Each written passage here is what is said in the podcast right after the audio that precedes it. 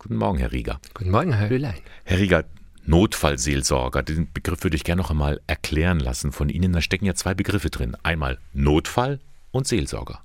Ja, wir fahren zu Menschen, wir gehen zu Menschen raus, die so ziemlich unerwartet und plötzlich mit Tod konfrontiert werden und ähm, die durch dieses Ereignis, das so unerwartet und plötzlich kommt, ja, ein bisschen so vom Sockel gerissen werden.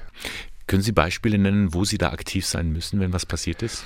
Häufig sind es so häusliche Todesfälle, die überraschend kommen. Der 52-jährige Ehemann, der plötzlich zusammenbricht und verstirbt, reanimiert wird, aber das leider ohne Erfolg bleibt.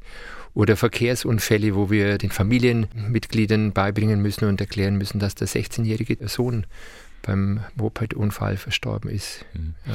Dann bleiben Sie da, wenn sozusagen die erste äh, körperliche Hilfe, die erste Hilfe vorbei ist, dann machen Sie erste Hilfe für die Seele, mhm. oder? Genau. Wenn so der, die Polizei das erste sagt, was passiert ist, dann bleiben wir bei den Menschen in den nächsten drei, vier, fünf Stunden um ihnen beizustehen, zuzuhören, da zu sein nur. Ja, es ist nicht immer so, dass wir da nur reden, reden, reden, sondern oft ist es einfach ein Schweigen aushalten. Hm. Merken Sie, dass diese Hilfe bei den Menschen ankommt? Brauchen ja. Sie die? Ganz oft ähm, spürt man das so, dass nach mehreren Stunden die Menschen ruhiger werden, dass sie langsam wieder handlungsfähig werden und Dinge wieder selber übernehmen können. Also wenn es dann zum Beispiel darum geht, den Bestatter anzurufen, dass sie dann in der Lage sind, das Telefon selber in die Hand zu nehmen und es zu bedienen. Wie lange bleiben Sie dann in der Regel bei den Menschen? Ja, ich würde mal so im Durchschnitt sind schon drei, vier Stunden, wo wir draußen sind. Manchmal ist es so, dass Menschen auch nach zwei Stunden schon sagen, Herr Rieger, es ist schön, dass Sie da waren, Sie können gehen, wir, wir schaffen das. Und unser Ziel ist natürlich auch, dass die Menschen jemand um sich herum haben, also Verwandte, Bekannte, die sie dann in den nächsten Tagen begleiten. Und wenn wir die schneller herkriegen, können wir früher gehen wieder. Nun braucht es Menschen, die diese Notfallseelsorge auch ausfüllen. Und äh, Herr Rieger, es ist kein Geheimnis, es fehlen Menschen.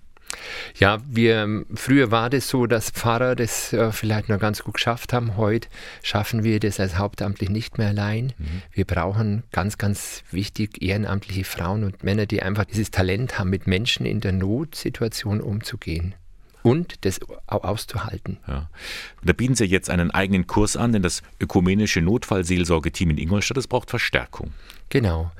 Notfallseelsorge ist immer ökumenisch unterwegs mhm. mit evangelisch-katholischer Kirche und wir haben in Ingolstadt tatsächlich ein bisschen so die Not, dass uns die Leute fehlen und das Kriseninterventionsteam des BRKs, wir arbeiten auch mit denen zusammen, ähm, übernimmt das sehr viel, aber keiner von uns schafft es alleine, deswegen immer die Zusammenarbeit. Und wir wären sehr froh, wenn wir Verstärkung bekommen würden von Frauen und Männern, die den Menschen draußen beistehen, wenn sie in so eine Situation kommen. Das Ganze beginnt Ende Mai und dann im März sind auch schon noch Informationsabende in Ingolstadt und dann zieht sich dieser Kurs aber auch schon länger hin, oder? Ja, das, der letzte Samstag wird am 9. September sein bisschen Pause braucht es dazwischen, bedingt durch Ferien natürlich, aber mhm. es wäre jetzt auch nicht sinnvoll, jeden Samstag sich mit dem Thema Tod, äh, Notfallseelsorge zu beschäftigen. Man muss den Menschen schon ein bisschen Pause dazwischen lassen. Ja.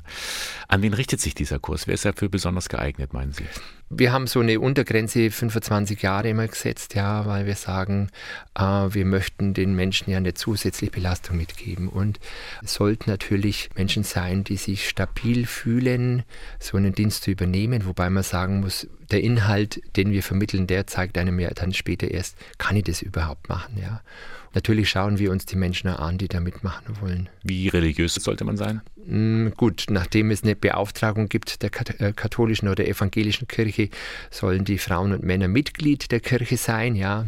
Aber die Religiosität spielt in der Arbeit der Notfallseelsorge keine Rolle, ja. Wir gucken da draußen nicht, äh, ob es ein katholisches Haus ist oder evangelisches Haus ist, wo wir da reingehen. Es zählt der Mensch. Es zählt der Mensch. Wie umfangreich wird es denn dann nach dieser Ausbildung sein? Ich nehme an, man hat so ein, so ein Gerät oder so ein Piepser oder sowas ähnliches und dann ist man auf Abruf?